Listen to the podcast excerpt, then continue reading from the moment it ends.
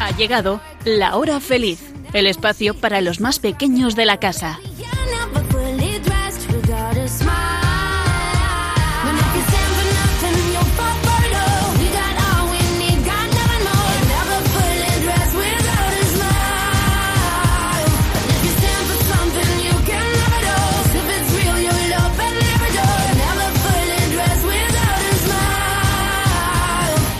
Muy buenas tardes, amiguitos. ¿Qué tal estáis? Bueno, ¿cómo ha ido todo desde nuestro último programa? Y vosotras, amiguitas, ¿qué tal? Elena, Blanca, Nuria y Sonia, ¿cómo estáis? Muy bien. ¡Wow! Con energía. Eso está muy bien, ¿eh?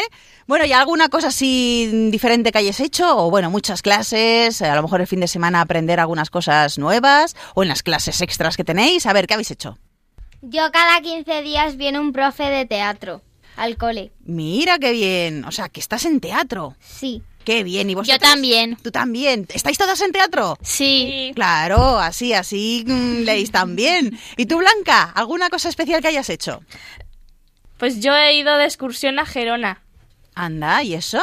porque todos los años en el instituto hacemos un viaje de esquí. Mm, es verdad que a ti te encanta esquiar. Bueno, a las cuatro, ¿a que sí? Sí. Bueno, bueno, pues había, hay que aprovechar la nieve allí donde la hay. Y hay que aprender un montón de cosas, amiguitos, porque aprender es bueno, tengas la edad que tengas. Y hay que estar siempre abierto a conocer nuevas cosas, a aprender siempre que se pueda. Bueno, os contaré un dato científico.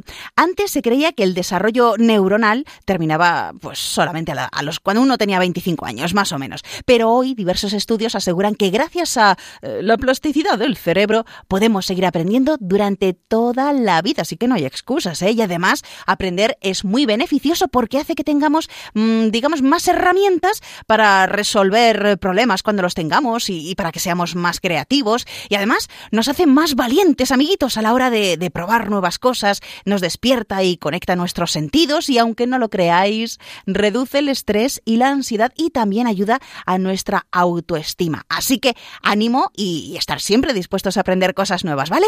Y ahora ya pasamos a conocer el acertijo que hoy nos ha preparado Nuria.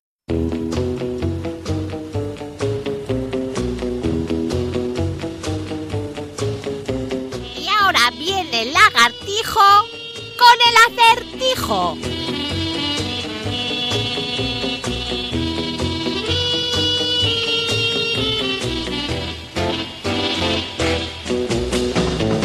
Un hombre salió de su casa para cazar osos. Avanzó un kilómetro en dirección sur, luego un kilómetro en dirección este más tarde un kilómetro en dirección norte. Sin embargo, se sorprendió de que estuviera de nuevo en su casa y había un oso. ¿De qué color era el oso?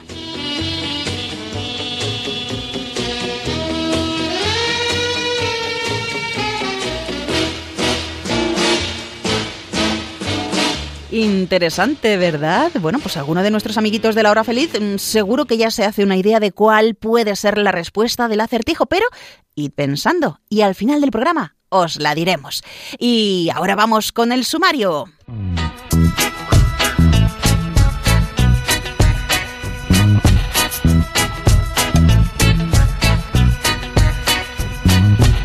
Hoy vamos a hablar de lo importante que es la paz y cómo podemos ayudar cada uno de nosotros para conseguir que haya paz en el mundo.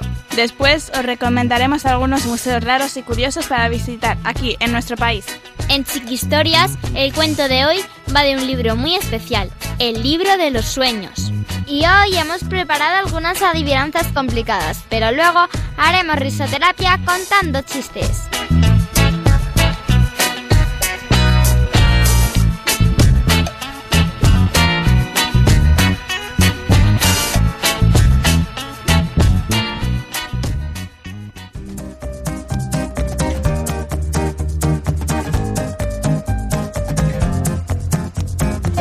Perseveren en su conducta y sigan el ejemplo del Señor, sin odiar a nadie y ayudándose mutuamente con la bondad del Señor. San Policarpo.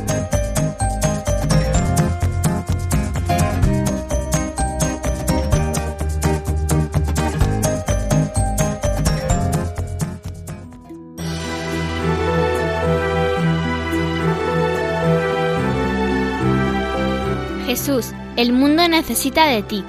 La maldad tiende a reinar y los hombres han caído en ella. Las vidas de inocentes no valen nada para ellos. Ayúdalos a salir de las tinieblas.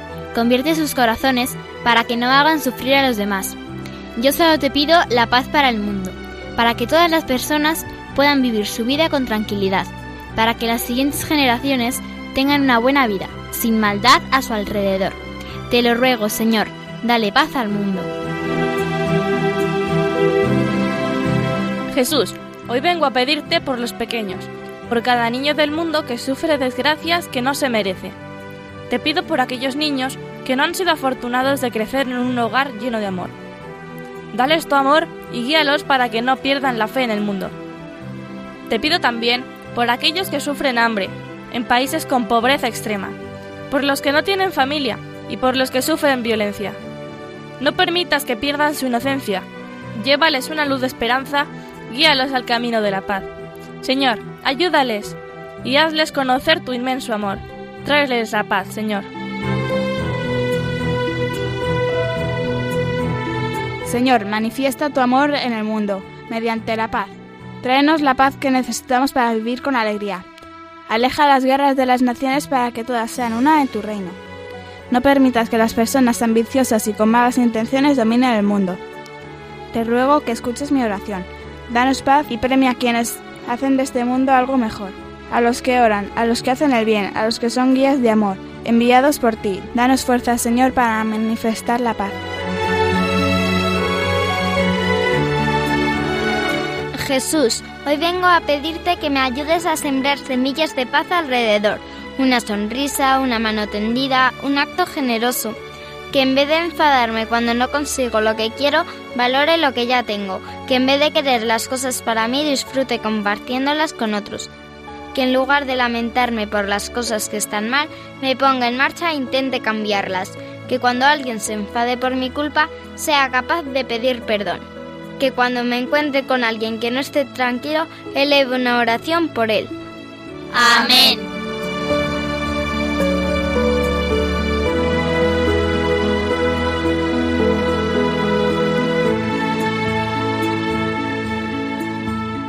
Hoy, amiguitos, queremos hablar de la paz y lo importante que es. Hoy en día oímos muchas noticias que nos cuentan que hay guerra en muchos sitios, quizás no una guerra tan grande como la Primera Guerra Mundial o la Segunda, pero en muchos países sigue habiendo guerra, violencia, inseguridad. Eh, ¿Por qué creéis que se produce la guerra? A ver, vosotras amiguitas, ¿por qué creéis que se produce la guerra? Porque hay gente que dice que dice cosas distintas a la de otra gente y como no saben solucionarlo hablando, tienen que luchar e implicar a más personas. ¿Qué más? A ver, ¿por qué creéis que se producen guerras? Pues porque eh, tienen ideas diferentes y quieren que pues quieren imponer su, su opinión. Pues que un grupo de gente quieren algo que tiene la otra gente y en lugar de compartirlo, negociar, se lo quitan a la fuerza, invadiendo o matando a las personas que tienen eso. ¿Y tú, Nuria? ¿Por qué crees que se producen guerras? Porque no se respetan, no hay empatía, no hay justicia. Pues sí, amiguitos, lo que habéis dicho vosotras y, y bueno, la verdad es que se puede resumir en, en el egoísmo en querer imponer eh, pues mi forma de pensar, de vivir, en, en odiar a otra persona, pues yo no me siento segura conmigo misma y odio a otra persona porque tiene las cosas que, que yo no tengo, por ejemplo. Entonces es muy fácil.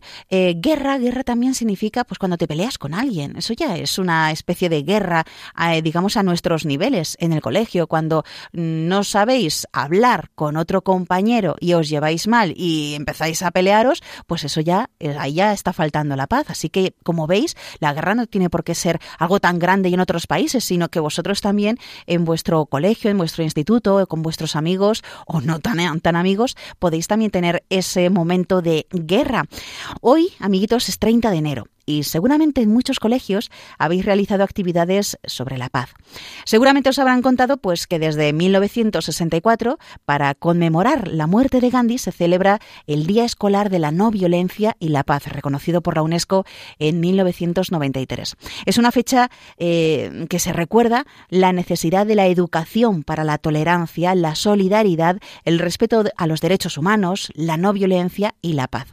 En este día se celebra el aniversario de la muerte de Mahatma Gandhi, que, nació en la India, nació en 1869 y murió en 1948.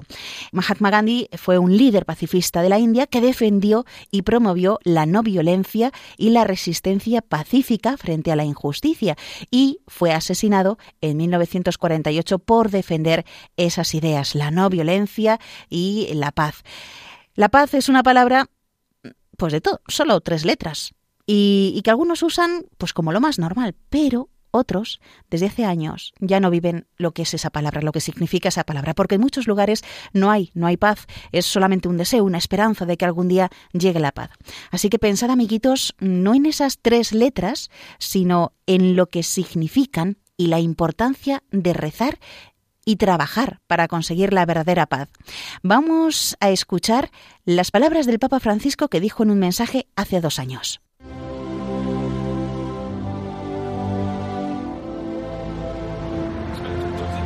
Todos queremos la paz y más que nadie la quieren aquellos que sufren por la ausencia de paz. Podemos hablar con palabras espléndidas, pero si en nuestro corazón no hay paz, no la habrá en el mundo. Con cero violencia y 100% de ternura, construyamos la paz evangélica que no excluye a nadie. Recemos juntos para que el lenguaje del corazón y del diálogo prevalezca siempre sobre el lenguaje de las armas. El Papa Francisco nos propone que vivamos la paz empezando en nuestros hogares, con nuestros amigos o, en el trabajo. Y para ello son importantes los detalles de, cariño, de servicio, el hacer cosas buenas por aquellos que nos rodean y no quejarnos tanto. Es eh, lo que él dice, practicar la paz en lo pequeño. Y nosotros no siempre podemos conseguirlo por nuestras propias fuerzas porque, a ver, somos débiles y caemos de nuevo en, el egoísmo, en querer que los demás hagan lo que nosotros queremos. Y por eso, amiguitos de la hora feliz, es muy importante la oración. Tenemos que rezar a Dios y pedirle que nos dé fuerzas y valentía para llegar más allá de nuestras propias limitaciones. Él sabe cómo somos, sabe que hasta dónde podemos llegar, pero con nuestro esfuerzo y con su ayuda, os aseguro que seremos capaces de sembrar la paz si lo queremos de verdad. Como dice San Pablo, todo lo puedo en Cristo. Lo podéis leer en la carta que les escribió a los filipenses en el capítulo 4, versículo 13. San Pablo les escribió lo siguiente. Por lo demás, hermanos, Fíjense en todo en lo que encuentren de verdadero, noble, justo, limpio, en todo lo que es fraternal y hermoso, en todos los valores morales que merecen alabanza. Pongan en práctica todo lo que han aprendido, recibido y oído de mí, todo lo que me han visto hacer, y el Dios de la paz estará con ustedes. Sentí mucho gozo en el Señor al ver florecer en ustedes esa preocupación por mí. En realidad pensaban en mí, solo que les faltaba una ocasión. No digo esto porque esté necesitado, pues he aprendido a arreglarme con lo que tengo. Sé pasar privaciones y vivir en la abundancia. Estoy entrenado para todo y en todo momento, a estar satisfecho o hambriento, en la abundancia o en la escasez. Todo lo puedo en aquel que me fortalece. El apóstol Pablo escribió esta carta desde una prisión en Roma y desde allí les eh, impartió fortaleza a la iglesia de Filipos, hablándoles del gozo en el sufrimiento, gozo en el servicio, gozo en la fe, en, en el dar a los demás. También les dijo que en todo había aprendido, sabía vivir humildemente o en abundancia, estar saciado o padecer necesidad. Yo os recomiendo, amiguitos, que leáis esta carta de San Pablo a los filipenses y si no entendéis alguna cosa, pues que le preguntéis a vuestros papás o a los catequistas o al sacerdote y, y como veis, pues la bendición de Dios es tener su fortaleza para hacer frente a cada una de las circunstancias que nos tocan vivir en esta vida mm, terrenal. Eso sí, preparándonos para la más importante, no lo olvidéis, que es la eterna. Y hay otra carta de San Pablo que escribió a los Corintios que nos puede venir muy bien para ser personas humildes, pacíficas, llevando el bien allá donde estemos. Y, en resumen dice algo que la verdad es que choca mucho en nuestra sociedad. Bueno, también chocaba en la época en la que vivió San Pablo y decía, porque cuando soy débil, entonces soy fuerte. Vamos a escuchar la lectura de la segunda carta del apóstol San Pablo a los Corintios en el capítulo 12, versículos del 7 al 10. Hermanos, por la grandeza de estas revelaciones, para que no tenga soberbia, me han metido una espina en la carne, un emisario de Satanás que me apalea, para que no sea soberbio. Tres veces le he pedido al Señor verme libre de él, y me ha respondido Te basta mi gracia. La fuerza se realiza en la debilidad. Por eso, muy a gusto presumo de mis debilidades, porque así residirá en mí la fuerza de Cristo. Por eso vivo contento, en medio de mis debilidades, de los insultos, las privaciones, las persecuciones y las dificultades sufridas por Cristo, porque cuando soy débil, entonces soy fuerte. Aquí es complicado, amiguitos. En este mundo en el que lo que dicen es que tienes que ser siempre el más fuerte, eh, siempre estar por encima de los demás, ser competitivo. La verdad es que es complicado, ¿verdad? Pero es que lo, nosotros nos regimos por otras normas que son, bueno, no son normas, son esa, es seguir el ejemplo del Señor el Señor, en su época también con los romanos que te imponían, que, que bueno, que creían que, que, eran ellos los amos del mundo, y viene el Señor, ¿y qué le dice a los judíos y a todas las personas que le rodean? Que seáis mansos y humildes de corazón. Fijaros. Nada más y nada menos. Y decían, ¿cómo que...? Entonces había muchos que no le entendían al Señor como diciendo, oye, yo creía que tú habías venido aquí para salvarnos a nosotros de los romanos. Y el Señor decía como que, si esto no es lo importante, si esto de la tierra no es importante, lo importante es el Señor, es Dios. Y, y, bueno, es, es, complicado. Bueno, pues esta aparente contradicción, la verdad es que resulta fascinante. Solo Dios puede desafiar esa contradicción, puede crear fuerza donde hay debilidad, alegría donde hay tristeza y esperanza donde todo la niega. El apóstol San Pablo, amiguitos, eh, a ver, se llevó varias desilusiones a lo largo de su vida. Era un hombre con mucha energía, era muy apasionado y tenía ganas de comerse el mundo y creía que a la hora de evangelizar, con toda su sabiduría y sus habilidades, a la hora de hablar, pues conseguiría llegar al corazón de todos los hombres. Pero, pero, un día, cuando se puso a predicar a Jesucristo al llegar al Areópago de Atenas, a ver, espera, que hago un inciso. El Areópago, ¿qué será eso? Bueno, pues era un lugar de la ciudad donde se discutían cosas muy importantes, se tomaban decisiones y se juzgaban algunos casos. Bueno, pues bien, San Pablo fue allí, al Areópago de Atenas, en Grecia, y puso en juego todas sus habilidades oratorias, todos sus argumentos de diálogo y todo su poder persuasivo para transmitir algo de lo que él estaba decididamente convencido. Al hablar de la resurrección de los muertos, le dijeron, de eso te oiremos hablar otro día, y le dejaron solo. Esto que le dijeron, vamos, que no le hicieron ni caso, pues le dejó a San Pablo sin palabras, porque no sabía qué contestarles. Digamos que fue un revés que fue muy decisivo en su vida apostólica. ¿Y por qué? Porque se dio cuenta de que en la evangelización, amiguitos, no se convence al otro a base de argumentos ni de presiones, sino que ha de ser la gracia de Dios la que entre en el corazón de la persona y lo cambie. Por eso nuestra colaboración a la hora de evangelizar, de llevar la paz y la esperanza de Dios a los demás, consiste en dar ejemplo con nuestra vida y nuestras palabras de lo que hemos vivido y recibido del Señor. Es llegar al corazón del otro y mucho más cambiar su corazón, amiguitos, es cosa solo de Dios. No se trata de marketing ni de publicidad, sino que se trata de confiar en la gracia de Dios y dejarle a Dios que actúe. Esto que parece tan fácil decirlo, es más difícil hacerlo. Es confiar en Dios. Tu evangelización tiene que ser a través de tu testimonio de vida. Es decir, tú no puedes decir, eh, sé bueno con los demás cuando tú te estás pegando con el compañero.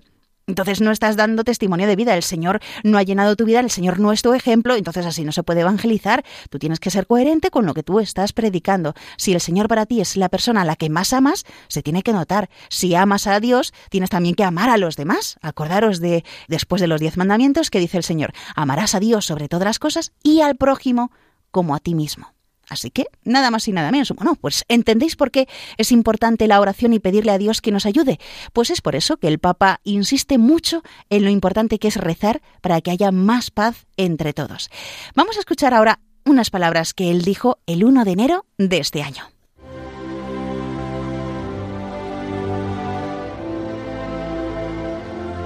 En un mundo dividido y fragmentado, quiero invitar a la reconciliación y a la fraternidad entre todos los creyentes y también entre todas las personas de buena voluntad.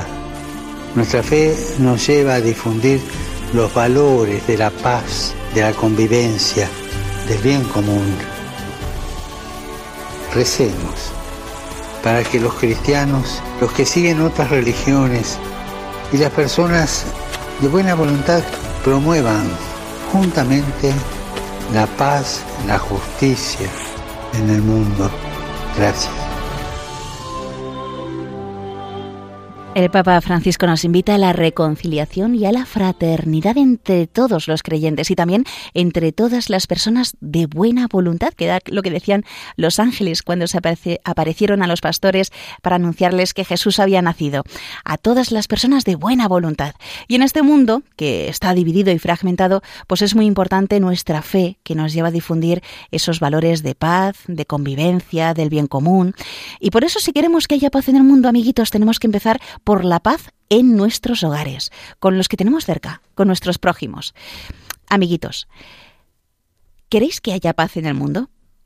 ¿Queréis que no haya niños que estén sufriendo por culpa de las guerras, discusiones, peleas?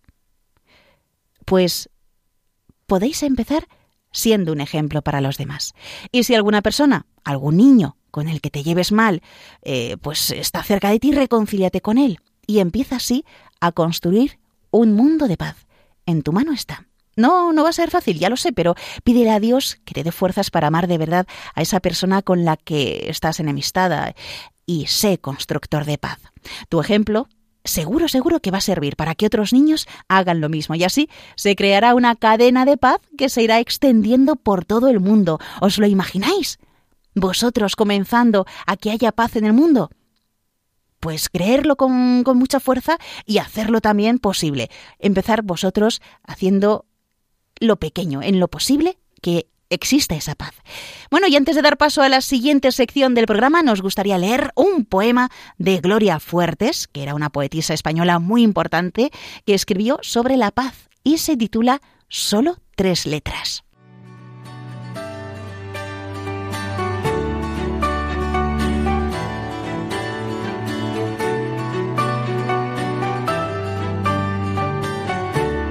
Solo tres letras, tres letras nada más. Solo tres letras que para siempre aprenderás. Solo tres letras para escribir paz.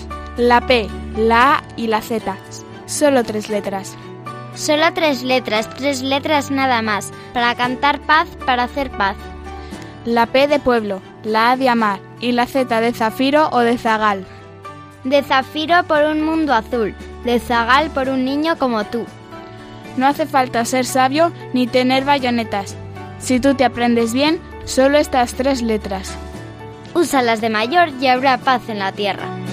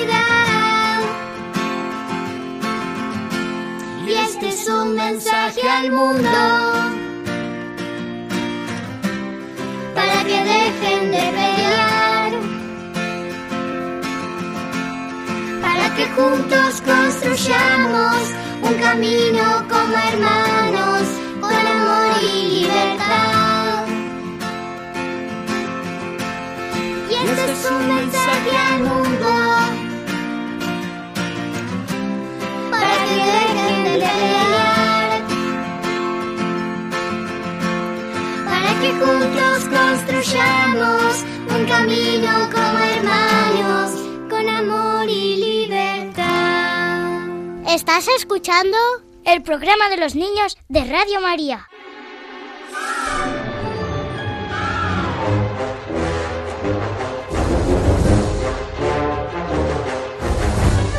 Menuda ciencia.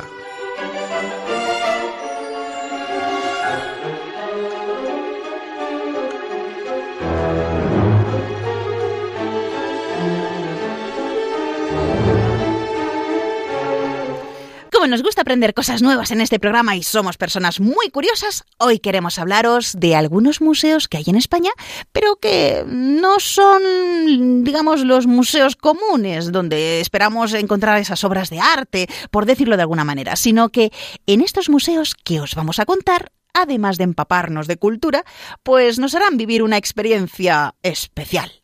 Veréis. Os vamos a hablar de algunos museos raros y originales que hay en España. Así que tomad buena nota porque puede ser un buen plan para un fin de semana que no sepáis qué hacer. Y comenzamos por Blanca. ¿De qué museo curioso nos vas a hablar? Yo os voy a hablar del Museo Lunar de Madrid, en Fresnedillas de la Oliva. Este museo tiene una gran colección de objetos del espacio, de las misiones espaciales de la NASA y de las misiones espaciales rusas. Pero, ¿por- ¿y por qué rusas? Pues resulta que desde hace tiempo, o más bien casi siempre, la NASA y Rusia están enfrentados para demostrar quiénes son los más avanzados, los más guays o algo así.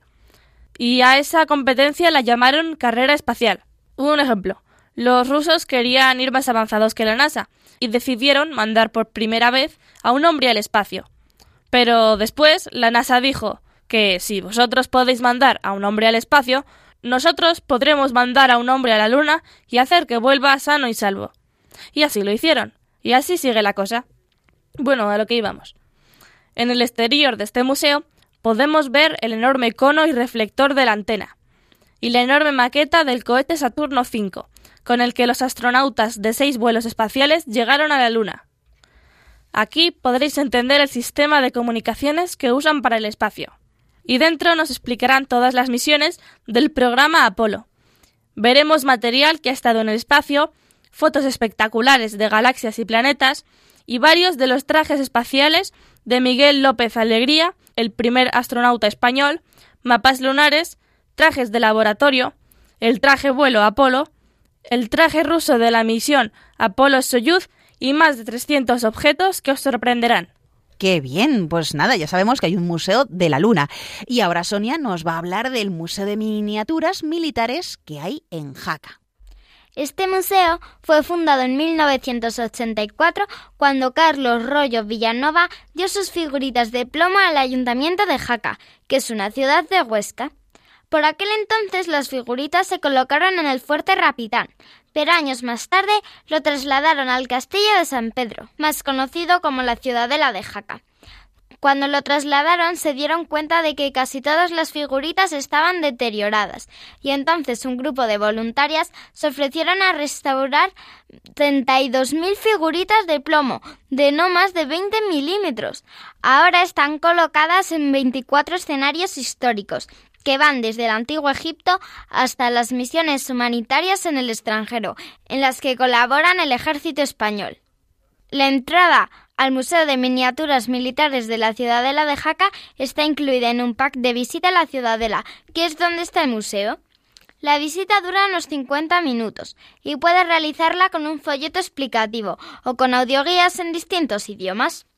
Y si después de la visita os entra el hambre, voy a hablaros de un museo muy rico, el Museo del Chocolate de Astorga, solo que está un poco lejos de Jaca se encuentra en esta ciudad leonesa, en la calle José María Goy 5.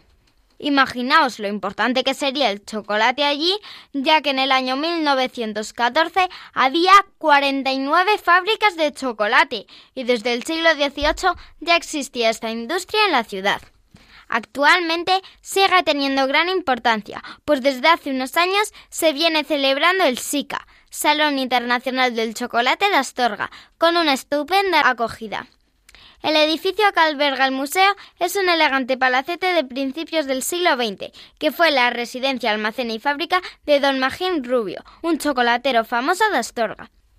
El Museo del Chocolate cuenta con cuatro salas y a través de ellas iremos viendo todos los procesos que intervienen en la elaboración del chocolate, los utensilios utilizados o un audiovisual sobre la fabricación artesanal del chocolate. Además, hay gran cantidad de fotos y escritos desde los inicios de esta industria. También está la publicidad del chocolate en diferentes medios e incluso los envoltorios del chocolate, que nos permiten saber los distintos chocolateros que hay en España. El recorrido finaliza en la tienda del museo, donde podrás realizar una deliciosa degustación de chocolates de Astorga, siendo esta la mejor parte de la visita, seguro. Pues seguro que sí, Sonia. Y además de chocolate, de más chocolate, nos va a seguir hablando Elena. Sí, porque en el monasterio de Piedra, en Zaragoza, hay una exposición sobre la historia del chocolate, que era un alimento que fijaos que ya desde el siglo XVI ya preparaban y comían los monjes. La historia nos cuenta que un monje de la Orden del Cister, Fray Jerónimo de Aguilar, acompañó a Hernán Cortés en su viaje a México y envió el primer cacao junto con la receta al abad del monasterio de Piedra. Así, estos monjes fueron los primeros en Europa en probar el chocolate.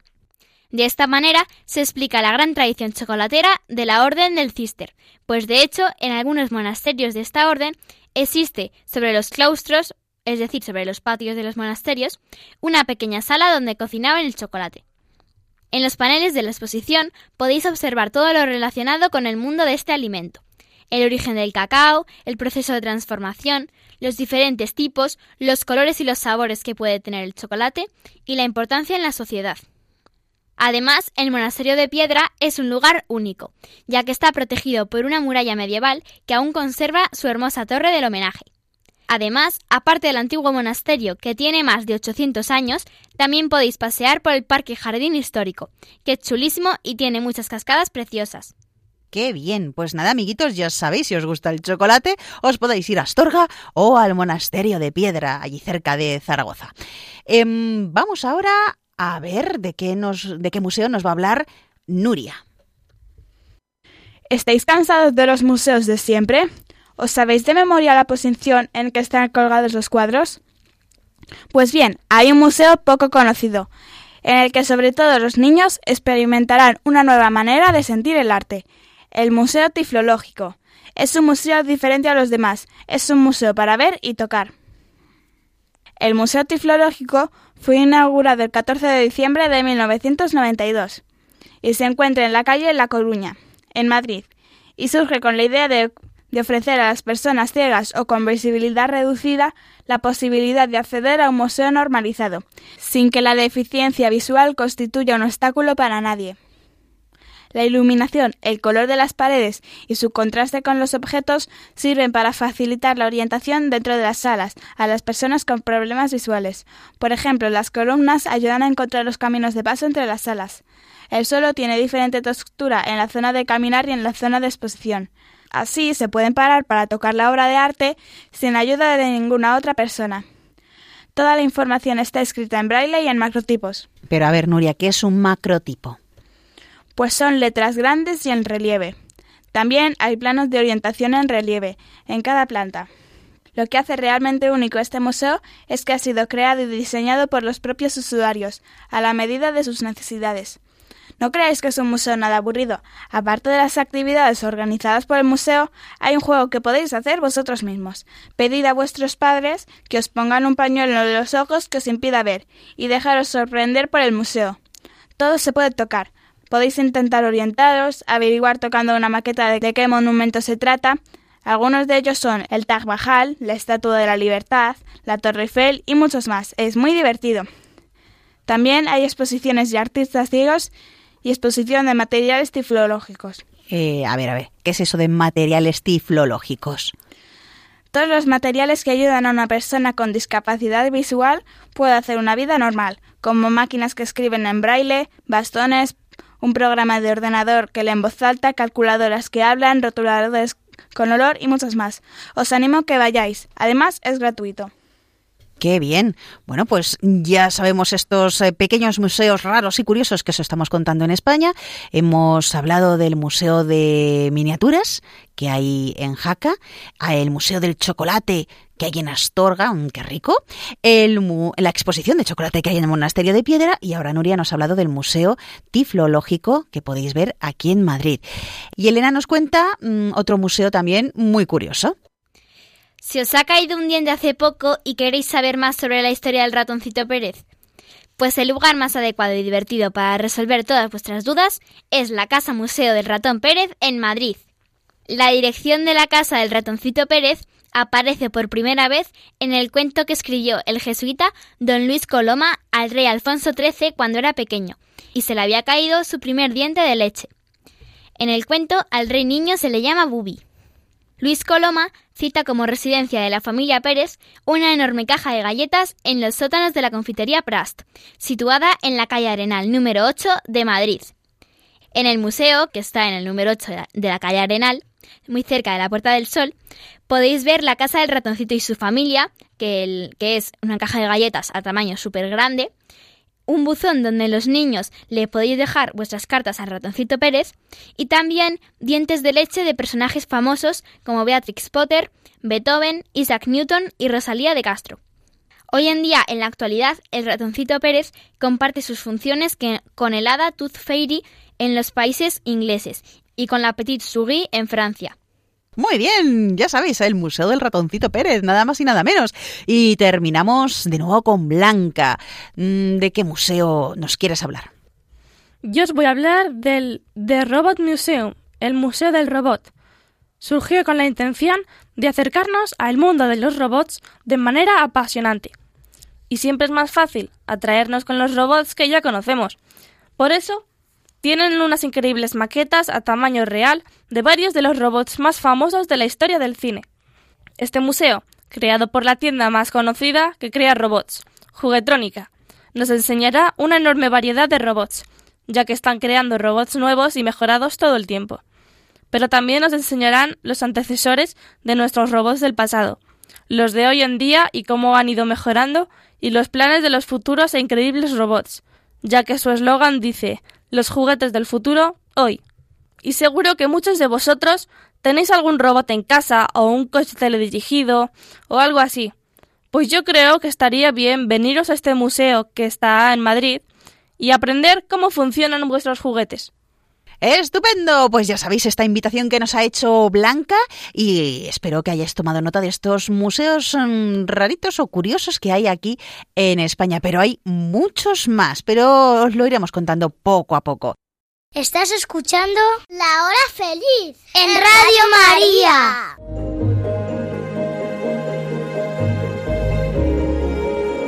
Chiqui Historias.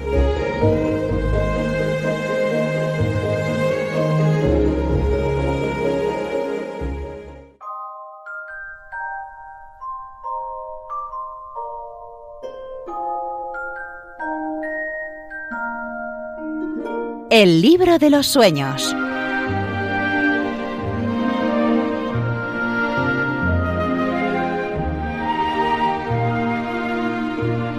Darío era un niño de nueve años al que le encantaba leer. Mientras sus dos hermanos jugaban juntos, él siempre prefería divertirse con las historias y fantasías de sus cuentos de aventuras, de personajes fantásticos, de animales y de un montón de cosas más. A sus hermanos no les gustaba leer y siempre se metían con él. Le llamaban raro y se reían de él porque siempre se quedaba embobado leyendo. Un día, Darío fue a visitar a su abuelo. Le gustaba ir a verlo y sentarse a su lado para que le leyera alguno de sus cuentos.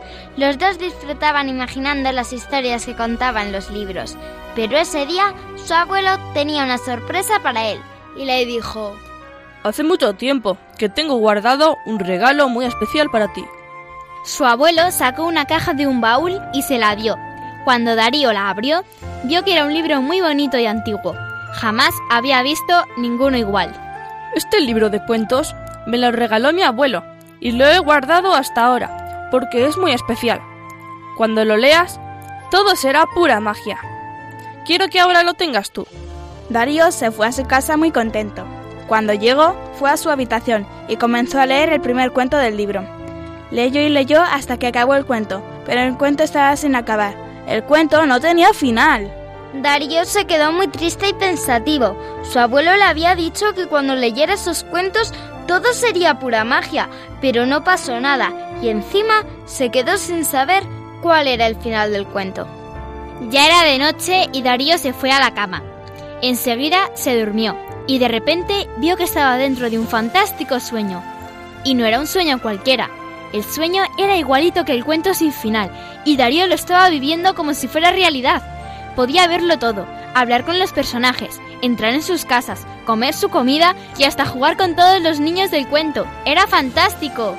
Cuando Darío despertó, estaba súper contento. El libro que le había regalado su abuelo era un libro mágico. Los finales solo aparecían en sueños y todo era tan real que podía vivirlo como si estuviese pasando de verdad. Fue la mejor experiencia que había tenido nunca y estaba tan contento que no pudo evitar contarles a sus hermanos que le habían regalado el mejor libro que jamás había leído. Pero sus hermanos se rieron de él. Pero si leer es un rollo, y todos los libros son igual de aburridos. Solo tú los lees, eres un raro. Eso no es cierto, leer es súper divertido. Es como ver una película pero imaginándolo todo. Y este libro que me ha regalado el abuelo es especial. Estoy seguro de que os encantaría si lo leyeseis. Y yo estoy seguro de que te lo pasarías muy bien si jugaras con nosotros en lugar de estar siempre leyendo. ¿De qué te sirve tanta imaginación si luego no la aplicas en los juegos? Tú solo lees e imaginas lo que otros escriben, pero nosotros creamos nuestras propias historias. Darío se quedó pensativo. Siempre se había limitado a imaginar mientras leía o cuando soñaba, pero nunca la aplicaba jugando. Hizo un trato con sus hermanos. Él jugaría con ellos a cambio de que ellos leyeran el libro del abuelo. Sus hermanos nunca le hacían caso, pero como ese libro era del abuelo, aceptaron y al final cada uno leyó un cuento. Tenéis que confiar en vuestra imaginación. Yo tampoco lo entendí al principio, pero veréis como mañana lo comprenderéis todo. Los hermanos de Darío lo miraron con cara de no entender nada y se fueron a dormir todos.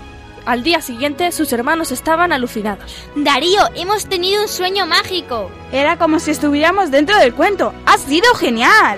Yo os dije que leer era muy divertido. Todos los libros cuentan cosas muy interesantes y nos ayudan a imaginar otros mundos e historias. El libro de los sueños es el mejor libro que he leído nunca, pero gracias a la imaginación todos los libros pueden ser tan fantásticos como este. Las palabras de Darío convencieron a sus hermanos y desde entonces empezaron a leer libros. Nunca más se rieron de Darío. y se dieron cuenta de que leer no era tan aburrido como creían. Todo lo contrario, era una de las cosas más divertidas que habían hecho nunca. Y por su parte, Darío se dio cuenta de que podía disfrutar mucho jugando con sus hermanos, aprovechando lo que cada uno leía y creando nuevas historias en sus juegos, algunas de las cuales las escribieron en un libro que regalaron a su abuelo.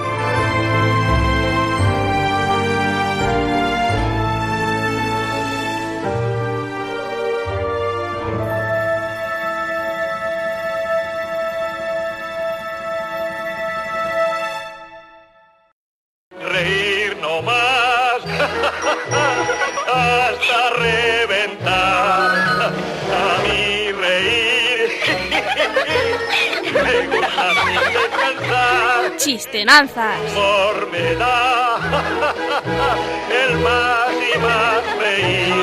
No tiene ninguna El buen humor, más buen humor me da a mí. Como me gusta reír, más buen humor me da a mí. Pues ya vamos con esta última sección del programa de la hora feliz aquí en Radio María. Y comenzamos las adivinanzas por Sonia. ¿Cuánta arena hay dentro de un agujero de 2 por 2 por 2 metros?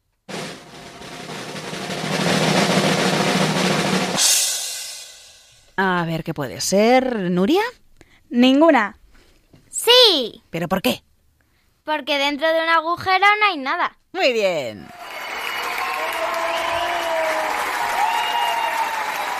Pues vamos con adivinanza de Nuria. Puedo hacer música muy bonita o salvar vidas a quien me necesita. ¿Quién soy?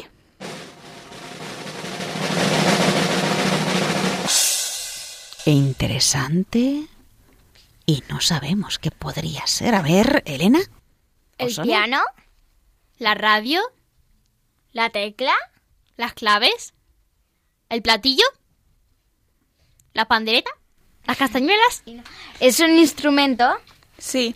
Donde más se usa es en las iglesias. ¿La guitarra? El ¿El, órgano. órgano? Sí.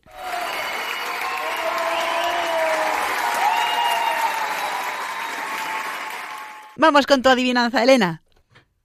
Sobre la mesa se pone, sobre la mesa se parte, y entre todos se reparte, mas nunca, nunca se come.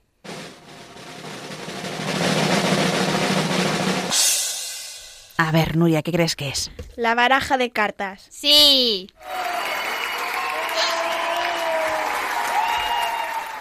Blanca, tu adivinanza.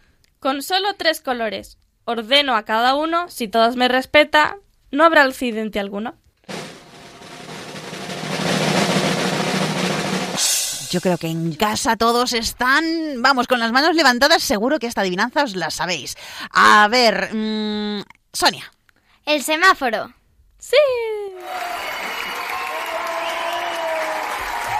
Esta era facilita, menos mal, ¿eh? Porque hay adivinanzas complicadas. Pues Sonia, vamos con esta segunda ronda de adivinanzas. ¿Porque un hombre no puede casarse con la hermana de su viuda?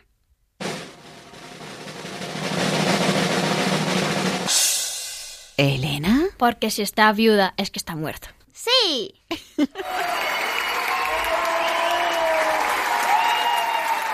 Pues Elena, tu segunda adivinanza. Detrás de una esquina hay una tina llena de flores. Si eres discreta, acierta mi nombre. ¿Nuria? ¿La guillotina? No. ¿Sonia? La cortina. No. Espía. La tina. La marketing. La marketing. Tinaje. No. A ver, la clave está en hay una tina llena de flores. Y hay un nombre que se puede formar. Florentina. Sí, Florentina, muy bien, Blanca. Ah, bueno. pues- Blanca, tu adivinanza. Redondito como la luna y blanco como la cal, me hacen de leche y ya no te digo más. ¿A Nuria? ¿El diente? No. ¿A Elena? El queso. Sí. Terminamos estas adivinanzas de hoy con Nuria, cuando quieras. Puedo entrenarte para ser el mejor o enseñarte lo que hay en tu ordenador.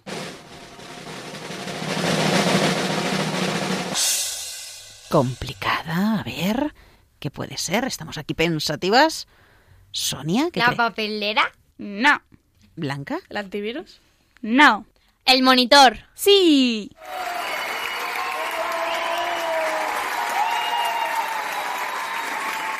Bueno, ¿y qué tal en casa con estas adivinanzas que nos han propuesto nuestras maravillosas compañeras de la hora feliz? Bueno, algunas complicadas, ¿eh? eso sí es verdad. Bueno, pues ahora para relajarnos y como dijo Sonia al principio del programa, un poquito de risoterapia. Vamos con los chistes. Mm, Elena, comenzamos contigo. El profesor de historia le pregunta a Jaimito, ¿dónde se firmó el Tratado de Paz de 1898? Pues en una hoja de papel, supongo.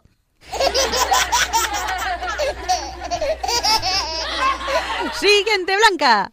Una nutria le dice a otra, oye, ¿tú qué quieres ser de mayor? Yo nutri... nutricionista.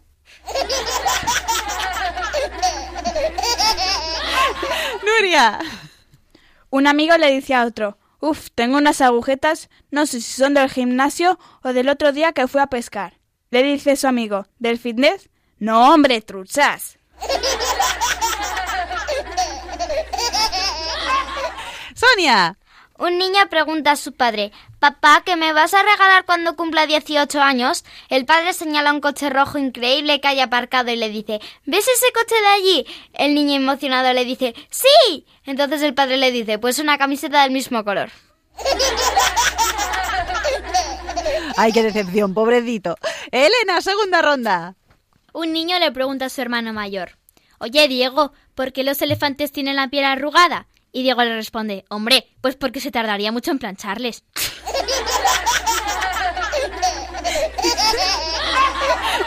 Blanca. ¿Dónde guarda un tiburón su dinero? En un banco de peces. Ay, madre. Nuria. Pepito le dice a Jaimito, ¿sabes que me he comprado un champú anticaída y funciona bien el champú? Pues no, me sigo cayendo cuando me baño. Y terminamos con Sonia. ¿Cómo se llama el motorista más famoso de Japón? Si me caigo me la pego. Bueno, bueno, bueno, yo espero que haya resultado esta risoterapia, nos hayamos relajado un poquito ya para terminar este programa en el que hemos aprendido un montón de cosas y, bueno, que esperamos que os haya entretenido también. Nosotros por lo menos lo hemos pasado muy bien durante esta hora en la que hemos estado hablando de la paz, de cómo podemos hacer que esta sea una realidad con pequeños gestos y después hemos hecho un recorrido por algunos de los museos raros y curiosos que hay en España, pues como el Museo de Miniaturas Militares que hay en Jaca, el Museo de Chocolate de Astorga, la exposición de chocolate que hay en el Monasterio de Piedra, mm, también hemos hablado del Museo Tiflológico mm, para los ciegos que hay en Madrid, luego también hemos hablado del Museo del Ratoncito Pérez y del Museo de la Luna, que se me había olvidado, y el Museo del Robot. Bueno, muchos museos raros y curiosos que hay, pero que, como os he dicho, hay muchos más. Y, bueno, también vosotros nos podéis escribir y compartir con el resto de amiguitos de la hora feliz si habéis estado en algún museo raro que no hemos dicho por aquí, que conocéis y habéis visitado, así que bueno, pues os invitamos a escribirnos. En Chiquistorias os hemos contado la historia del libro de los sueños. Qué bonito, ¿verdad? Eso de leer y luego por la noche soñar que estás viviendo ese cuento. Pero que no, que no terminamos, no terminamos, que todavía nos queda saber es la solución del acertijo.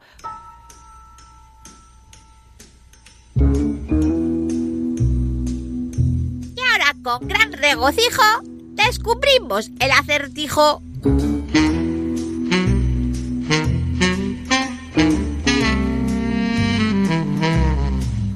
Un hombre salió de su casa a cazar osos. Avanzó un kilómetro en dirección sur, luego un kilómetro en dirección este y más tarde un kilómetro en dirección norte. Sin embargo, se sorprendió de que estuviera de nuevo en su casa y había un oso. ¿De qué color era el oso? Y la solución es que la casa del cazador solo puede estar en el polo norte. Así que el oso será un oso polar y será blanco. Enhorabuena a los que lo habéis acertado.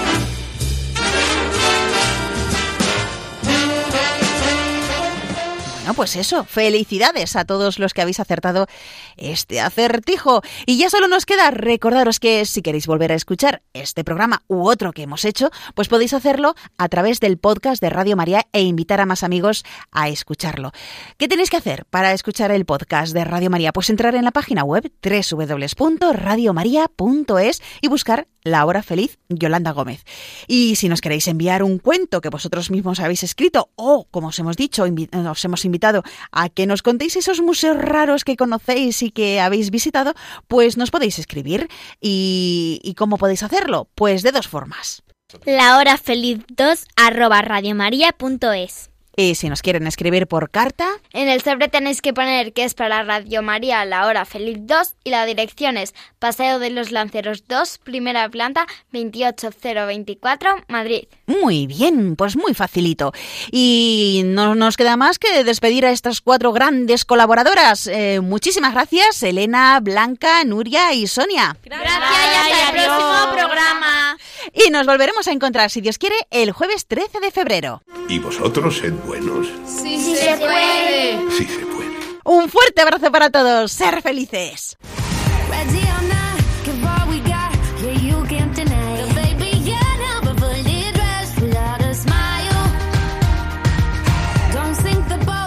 Así concluye La Hora Feliz, el espacio para los más pequeños de la casa.